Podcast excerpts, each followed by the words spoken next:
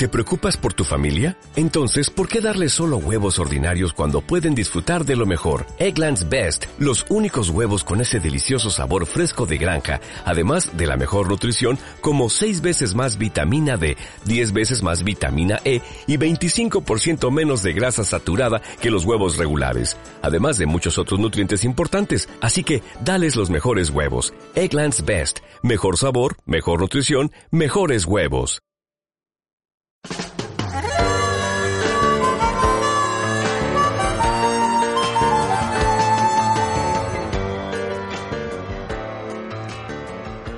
Hemos dejado de reflexionar sobre la importancia de la cuchara en nuestra vida cotidiana.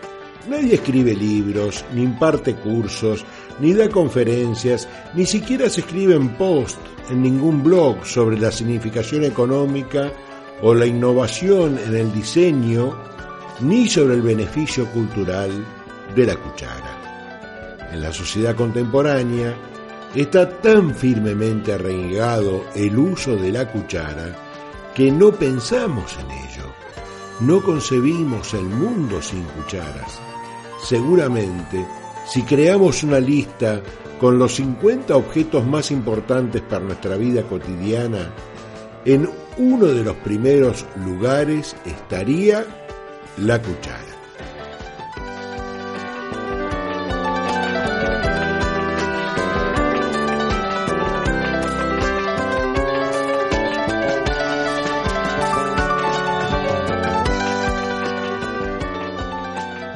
De igual manera, un día el tema sobre emprender y emprendedores será algo tan obvio y cotidiano que no llamará particularmente la atención de nadie. Seguramente, si la pobreza y el desempleo no fueran factores que van cobrando una dimensión tan extendida en la actualidad, el emprendedorismo se volvería un tema menor. Para la política, la investigación y la educación. Es más, si el emprendedorismo no fuera un tema políticamente correcto para los académicos y no estaría en el foco de los políticos para aparecer en los medios, sospecho que tampoco ocuparía tanto espacio en los medios ni contaría con tanto presupuesto público destinados a su difusión.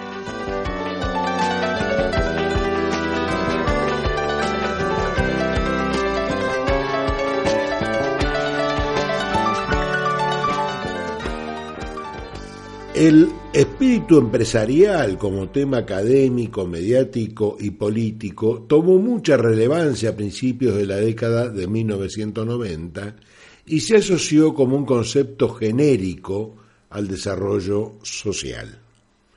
Aunque cabe reconocer que las investigaciones sobre el desarrollo empresarial han proporcionado conocimientos necesarios para formular políticas y tomar decisiones para el desarrollo social, pero al mismo tiempo hay varios supuestos básicos sobre la actividad empresarial que no se han logrado explicitar.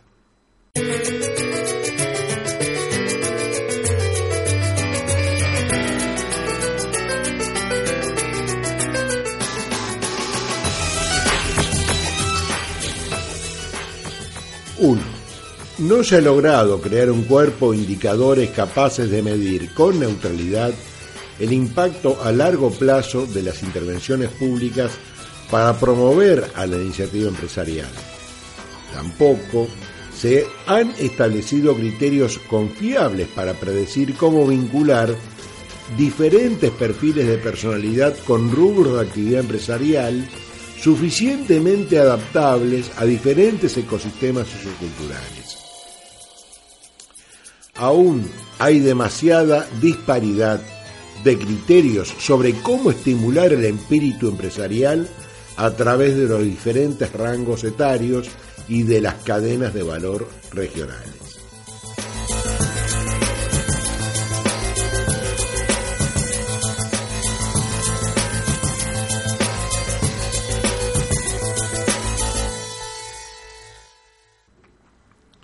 2.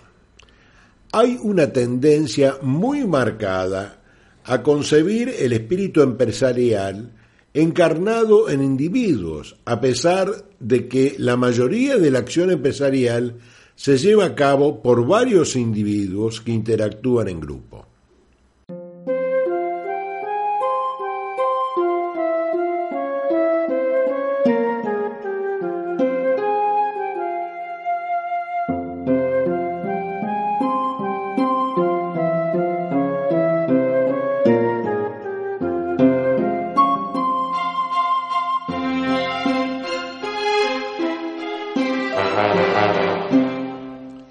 3. El espíritu empresarial usualmente se presenta empíricamente definido como competencias para la creación y puesta en marcha de nuevas empresas, lo que excluye una amplia variedad de acciones empresariales que se producen dentro de organizaciones existentes, tales como la creación de nuevas líneas de negocios o el desarrollo de nuevos productos o servicios.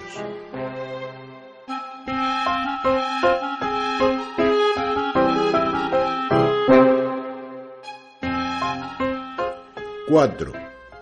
La mayoría de las investigaciones se centraron originalmente en industrias tradicionales y en los últimos 10 años se está prestando más atención a las startups tecnológicas, pero en ambas corrientes siempre se asume que el emprendedor es un varón de entre 20 a 35 años de edad con un perfil estereotipado, con rasgos de personalidad pocas veces frecuentes de encontrar en el mundo real de las empresas contemporáneas, lo que implica un descuido de acciones empresariales realizadas por mujeres, las minorías étnicas y también hacia muchas nuevas empresas culturales o servicios públicos tales como la educación, la salud, el transporte o la seguridad. Toda esta reflexión no apela a volver a escribir sobre las cucharas. Apunta a la necesidad de renovar la investigación sobre cómo estimular el espíritu emprendedor, tanto por la renovación de las perspectivas teóricas como mediante la inclusión de nuevas bases empíricas y su aplicación en el desarrollo emprendedor de la sociedad contemporánea. Debemos partir del supuesto básico que el espíritu empresarial es un constructo creado por gente interactuando con otra gente. En teoría, el espíritu empresarial interactivo implica una perspectiva social constructivista que debería, pues, considerarse como una construcción entre la interacción social a través de distintos procesos sociales organizados por gente integradas en redes que vinculan individuos, equipos e instituciones. Esto significa un enfoque centrado en la acción colectiva de los miembros de una sociedad y no en las características de comportamiento de sus individuos.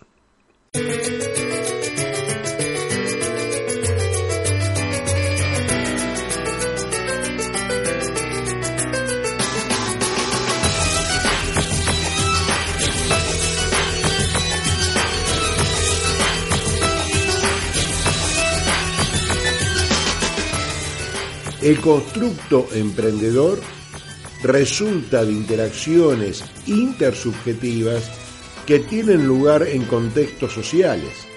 En consecuencia, las capacidades para emprender pueden ser estimuladas y modeladas en el marco de las organizaciones formales como las escuelas y las universidades.